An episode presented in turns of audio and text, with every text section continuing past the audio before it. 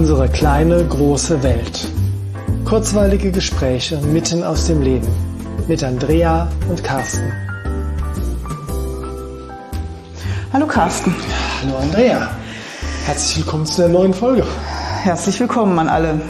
Heute beschäftigen wir uns damit, dass wir im Mai 2021 uns befinden, zu dem Zeitpunkt, zu dem wir es aufzeichnen. Mhm. Wir uns seit 14 Monaten mit Corona und mit den Maßnahmen dazu umschlagen und dass das mit uns und mit unseren Familien und besonders mit unseren Kindern ganz viel gemacht hat. Ja, das ist so. Und das ist natürlich ein, ein Thema, was jetzt einerseits jetzt gerade top aktuell ist, ich glaube aber auch, dass das ein Thema ist, womit äh, mit der, oder mit dessen Aufarbeitung man sich noch recht lange beschäftigen wird. Also sowohl auf politischer, gesundheitlicher Ebene, aber ganz viel auch auf psychologischer Ebene. Ja, glaube ich auch. Ich glaube, das hat unsere Kinder jetzt massiv geprägt, je nach Alter mhm. mehr oder weniger. Ja. Und ich glaube, das wird unsere Kinder sogar ihr Leben lang beschäftigen. Ja, das sehe ich auch so. Und ähm, vielleicht können wir heute einfach ein bisschen drüber reden, was wir so wahrnehmen ähm, wie es den Kindern geht, wie es den Eltern geht und vielleicht auch die eine oder andere Idee haben, wie man ein bisschen besser damit klarkommen kann. Mhm. Dazu müssten wir erstmal überlegen, auf welchen Ebenen da gerade irgendwas stattfindet. Ja, dann schieß mal los. Ja, zum einen gibt es wirklich die Kinder, die sehr in der Angstblase drin sind, dass da eine Krankheit ist, die mit ihnen und mit ihrer Familie was macht. Meinst du, dass die Kinder, die dann Angst haben, dass sie zum Mörder an ihren Großeltern werden, ja? Ja, genau. Oder dass sie ihre Eltern anstecken oder dass sie selber krank werden. Die ja. gibt es wirklich. Die gibt, die gibt es, ja. Das gibt es ja auch bei den Erwachsenen gerade äh, ja. sehr, sehr viel, ja. Das sind die Kinder, die selbst in der Atempause in der Schule oder in der Maskenpause die Maske nicht absetzen wollen, sondern wirklich den ganzen Schultag mit Maske in der Schule verbringen. Und das erlebst du ja auch tatsächlich in deiner, in deiner noch Arbeit als Lehrerin. Ja, oder? genau, das erlebe ich wirklich so. Wenn ja. ich anbiete, dass wir lüften und dass man am Fenster die Maske absetzen darf, dann gibt es Kinder, die das definitiv nicht wollen. Hm. Und dann gibt es ja auch noch die Kinder, die ähm, sich schon eigentlich, also eigentlich gar nicht so richtig Angst haben, aber ähm, dann trotzdem äh, sich bemühen, sich möglichst genau an die Regularien zu halten, weil sie Angst haben, dass ihnen jemand auf die Finger haut. Ja, genau. Es ist ja, werden ja massive Strafen verhängt, wenn man sich nicht an die Regeln hält. Und ähm, auch Lehrerkollegen reagieren sehr unterschiedlich, wenn Schüler sich nicht an die Regeln halten. Mhm. Und es gibt Kinder, die viel Wert darauf legen, sich dran zu halten, ja. Mhm. Genau, und dann gibt es noch die Kinder, die die Maßnahmen komplett für doof halten und sich auch teilweise verweigern.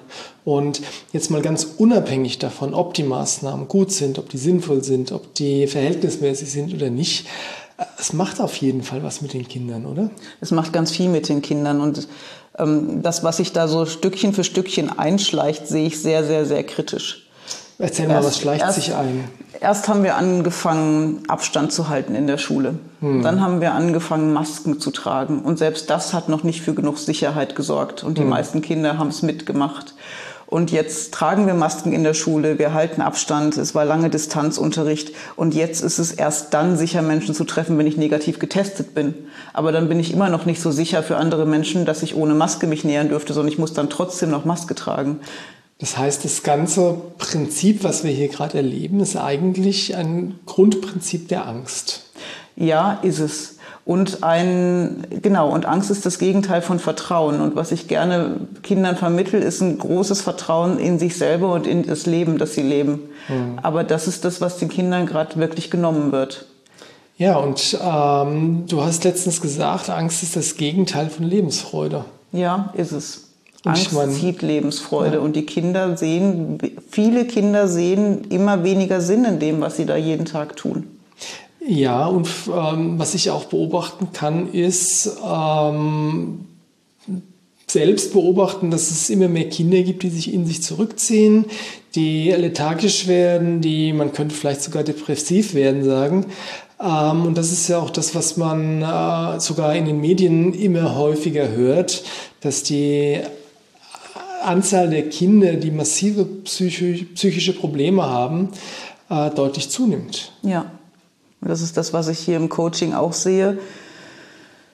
Dass, dass Kinder zu Hause immer weniger funktionieren, was ich per se nicht für schlecht halte, weil ich Funktionieren eher für nicht optimal halte.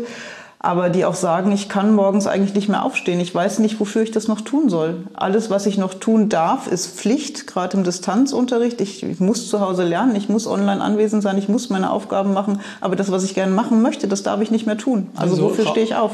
Rausgehen, mich mit den Freunden treffen, Schwimmbad gehen, meine Hobbys Kino machen, gehen, tanzen ja. gehen, lachen, alles nicht mehr. Alles, irgendwie alles, was Spaß macht, ist gerade nicht so erlaubt, genau. oder? Und das, was vielleicht vorher schon schwierig war, nämlich regelmäßig in die Schule gehen, die Arbeiten da machen, dem Leistungsdruck standhalten. Das ist jetzt das, was den Tag ausmacht. Hm. Und dann ist es ja wirklich nicht verwunderlich, wenn man eigentlich keinen Grund mehr darin dafür sieht, aufzustehen, oder? Ja, und ist das nicht unheimlich traurig, wenn du Kind bist und du hast keinen Grund mehr aufzustehen? Absolut. Und ich, ähm, ein Gedanke, der mir auch durch den Kopf gegangen ist, ist, wir haben jetzt seit 14 Monaten, wie du gesagt hast, die Situation, dass ähm, wir vieles nicht dürfen, was vorher selbstverständlich war. Und jetzt bin ich 47 Jahre alt und für mich sind 14 Monate, na sage ich mal, ein überschaubarer Teil meines Lebens. Ja. Ist, nicht, äh, ist nicht ewig lang, aber wenn du jetzt so ein Zehnjähriger bist, ja, oder lass uns mal, äh, ja, wenn du ein Zehnjähriger bist, hast du mehr als äh, 10 Prozent deines Lebens bis jetzt im Lockdown verbracht. Ja, oder brichst mal noch krasser runter, wenn du am Anfang der Pandemie geboren wurdest, hm. hast du in deinem Leben noch wenig Erwachsene ohne Maske gesehen.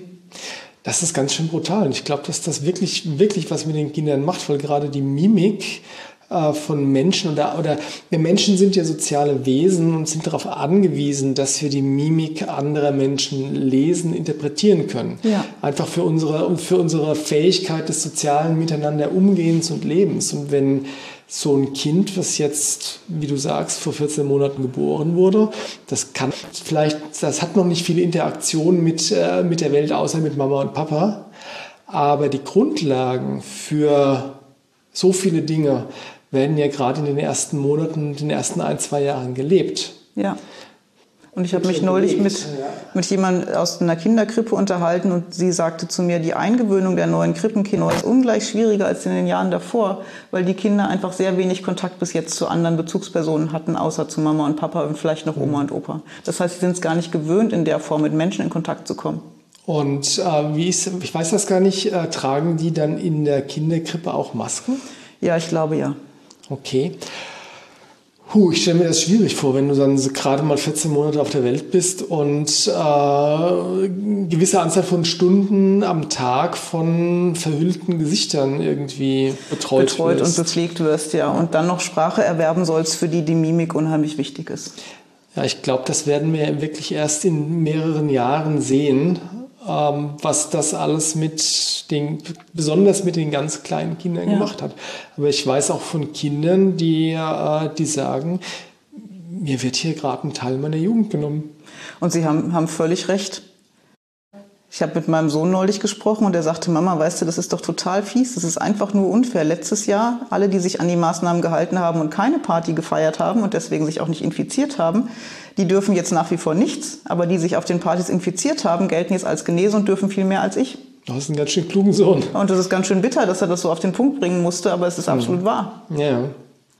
Was macht denn das? Also, wir haben ja jetzt viel über die Kinder gesprochen. Ähm, was macht denn die Situation mit den Eltern und mit dem Zusammenleben als Familie? Also ich kann von mir reden. Ich bin inzwischen wirklich froh, wenn ich meine Familie mal nicht sehe.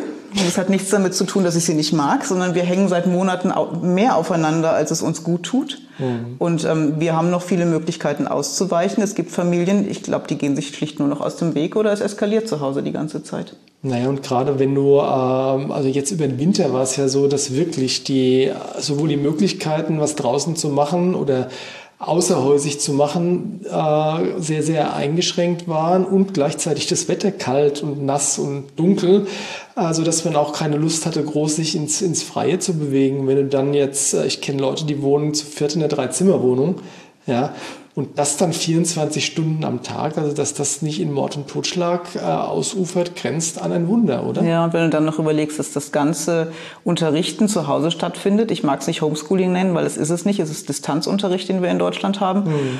Ähm, und die Eltern sich dann jetzt oft noch in der Pflicht sehen, ihre Kinder zu Hause zu beschulen, neben der Arbeit, die sie haben, neben dem Haushalt und neben dem eigenen emotionalen Befinden, das mitunter nicht gut ist, mhm. ist das wirklich eine Hausnummer. Ja, die Eltern sehen sich ja nicht nur in der Pflicht, die werden knallhart in die Pflicht genommen.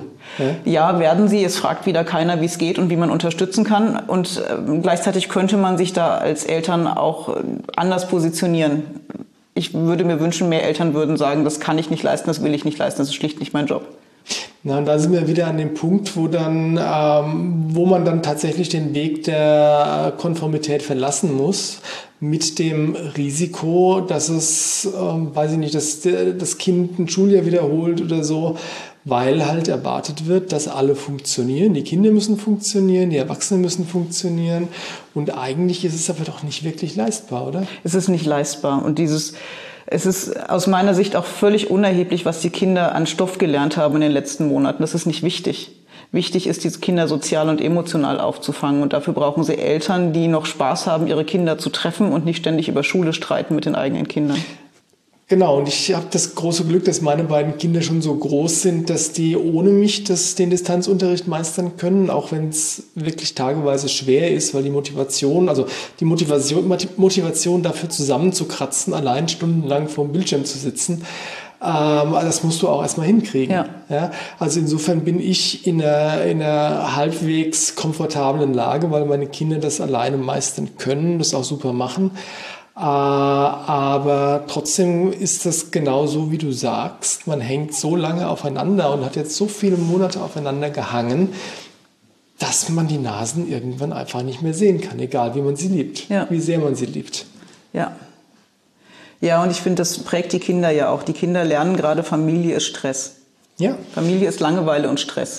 Ja, und du hast ja auch gar nichts mehr, worüber du reden kannst, nee. weil wenn du eh den ganzen Tag zusammen verbringst, ja, ähm, dann kann keiner erzählen, was er heute am Tag erlebt hat, weil du warst ja dabei. Ja. Quasi. Und wenn, wenn auch im Nebenzimmer, ja. Ja, du kannst noch so lange spazieren gehen. Ich mag die Runden schon nicht mehr sehen. Also es sind dann irgendwann auch immer die gleichen und es gibt so wenig Möglichkeiten auszuweichen auf was Tolles. Ja, und das, äh, wie soll ich sagen, also ähm, ich habe jetzt gerade so das Bild vor mir vom Abendessenstisch, wo die Familie beisammensitzt und sich gegenseitig erzählt, was sie heute am Tag erlebt hat. Mhm. Aber das geht halt nur, wenn alle unterschiedliche Dinge erlebt ja, haben. Genau. Das heißt, es, da fällt ein wesentlicher, wie soll ich sagen, ein wesentlicher, ähm, ein wesentlicher Punkt des Familienlebens fällt einfach weg. Ja. Und ich glaube, dass auch ähm, in ganz vielen Köpfen die Idee vorhanden ist, da sind wir wieder bei dem Thema Rama-Familie, ja, dass Familie so funktioniert, dass man alle möglichst viel Zeit miteinander verbringt. Jeder ist immer gut gelaunt. Ähm, jeder weiß sich immer so gut äh, selbst zu regulieren und zu benehmen, dass er dem anderen nicht ständig auf die Füße tritt. Ja? Und wir haben uns alle ganz doll lieb und malen rosa Blümchen. ja, ich lebe nicht so. nee, das ist auch nicht meine Realität, aber ich glaube, das ist der Anspruch, den ganz, eine ganze Menge Leute an ihr Familienleben haben. Oder lass es mich umdrehen die äh, fühlen sich schlecht, wenn sie es nicht schaffen, das so halbwegs äh, ja. In die, auf die Kette zu kriegen. Dabei ist das einfach eine unmögliche Aufgabe. Ist es. Es ist wirklich eine unmögliche und auch nicht lösbare Aufgabe. Ja. Und de facto ist es so, dass die Hauptlast bei den Familien liegt. Sei es im schulischen Bereich oder einfach in dem, was Menschen gerade aushalten müssen. Ich glaube, den Familien wird am meisten zugemutet. Mhm. Und haben wir da irgendwelche Ideen, was wir tun können? Ja, ist äh, wirklich klar Position beziehen. Also im, im, Sinne von Schule heißt das, ich kann das so nicht leisten, was da von uns erwartet wird. Und mein Augenmerk liegt darauf, dass es meinem Kind gut geht. Hm. Und wenn Schule dafür ein Stück zurücktreten muss, weil es einfach nicht leistbar ist, dann ist das so. Hm. Ich sehe das genauso und ähm, ich handhab das persönlich so, dass ich meinen Kindern sage, schau, dass du halbwegs am Ball bleibst dass du einfach nicht komplett aussteigst, mhm. sondern das machst, was, was gut machbar ist. Schau, dass du es irgendwie schaffst, die Noten so hinzukriegen, dass du das Schuljahr bestehst. Und wenn das mit 4,0 ist, ist mir das auch wurscht, ja. Aber wenn du die Hausaufgabe jetzt heute nicht machen kannst, dann machst du halt die Hausaufgabe nicht. Punkt. Und wenn du mal einen Tag Auszeit brauchst, dann kriegst du mal einen Tag Auszeit. Ja. ja? Weil einfach ähm, es ist nicht das primär Wichtige, jetzt die Lehrer zufriedenzustellen, sondern das primär Wichtige ist, den Kindern ein emotionales Überleben zu sichern. Ja, ja. Und dazu gehört irgendwas, was Spaß macht und es ist gar nicht so einfach mehr zu finden. Das ist so, weil selbst wenn man, wenn man gemeinsame Hobbys hat, äh, dann kann man die wahrscheinlich jetzt gerade ohnehin nicht ausüben. Und wie gesagt, äh, gemeinsam Dinge zu tun, macht doch auch nur Spaß, wenn du im Gegensatz dazu Freiraum hast. Ja. Mal alleine zu sein oder dich mal mit anderen Leuten zu treffen. Ja. Ja, und ganz wichtig, dass die Kinder das trotzdem weiter können. Also wo immer das geht, müssen Kinder sich treffen können. Absolut. Und das ist vielleicht eine Aufgabe und auch eine Chance, die Eltern jetzt gerade haben ähm, bewusst zu schauen, okay, wie kann ich den Rahmen der bestehenden Regeln maximal ausnutzen, dass mein Kind unter Leute kommt, Spaß hat, Freiraum hat, ja, irgendwie mal was erleben kann. Weil ich meine, was ist denn das für ein Winter gewesen, wo die Kinder im Wesentlichen, naja Gott, in ihrem Zimmer waren oder in der Wohnung waren? Ja. Und die ziehen sich je nach Alter viel mehr zurück als vorher. Gerade die, die jetzt in der Pubertät sind oder gerade reinkommen. Ja. Die sind massiv im Umbau und dann noch sehr alleine damit. Die bräuchten jetzt Freunde zum Austauschen mit dem, was da bei ihm gerade so passiert. Ja. Und wir beiden haben das ja selber beobachtet. Wenn das so ein schleichender Prozess ist, dass dir immer mehr von dem genommen wird, was dir Spaß macht, dann kriegst du das gar nicht mehr so mit, wie sehr der Prozess voranschreitet. Aber wenn man dann wieder den Kontrast haben kann und man darf was erleben, was einem früher schon Spaß gemacht hat, dann merkt man erst, wo man hingekommen ist. Ja, das haben wir ja erlebt, als wir da äh, letztens bei der Trainerausbildung in Köln waren. Ja. Ähm, ich hätte heulen können. Ja.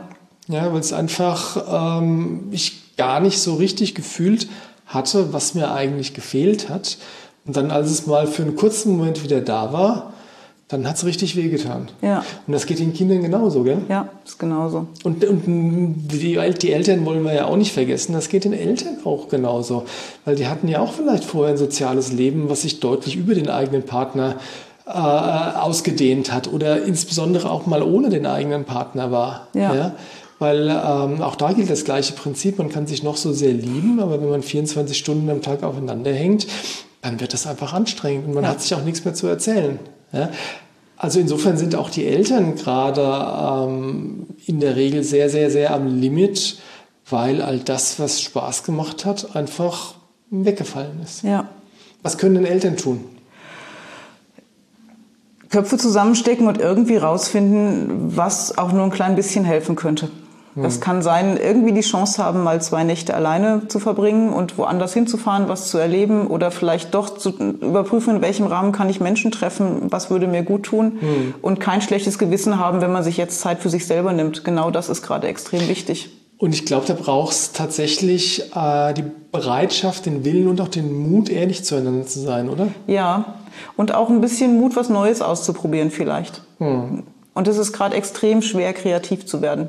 Aber eigentlich bräuchten wir jetzt Kreativität. Ja, weil die, ähm, die Situation oder der vergangene Winter mit dem ganzen Lockdown und dem Zeug, das lastet wirklich wie ein riesen bleischwerer Energie, will ich sagen, ja. äh, auf jeden, den man sieht. Also ich kenne das auch. Mir fällt es echt schwer, kreativ Dinge zu tun. Und sei es nur kreativ, äh, weiß ich nicht, äh, oder mit Lust an der Buchhaltung zu sitzen mhm. oder äh, Lust, mit Lust die Spülmaschine auszuräumen. Ja, irgendwie ist das wie eine Bleidecke, ja.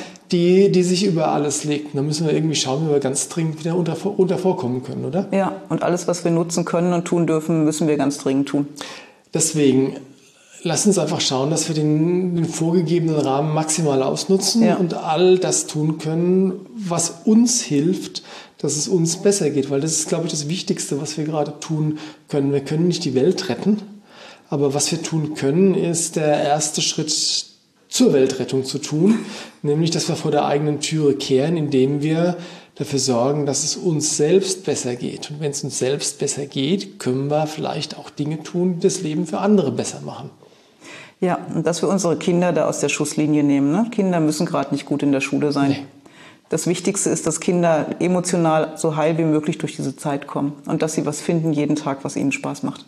Ja, dann würde ich fast vorschlagen, dass wir es damit heute so stehen lassen. Ja. Dass wir die Daumen drücken, dass äh, die Welt da draußen Stück für Stück wieder ein bisschen normaler wird, wie auch immer die Lösung aussehen mag. Ich habe noch keine. Aber ja, lasst uns uns gut um uns selbst kümmern, dass wir möglichst heil durch die Zeit kommen. Genau, passt auf eure Kinder auf. Macht's gut. Ciao. Tschüss.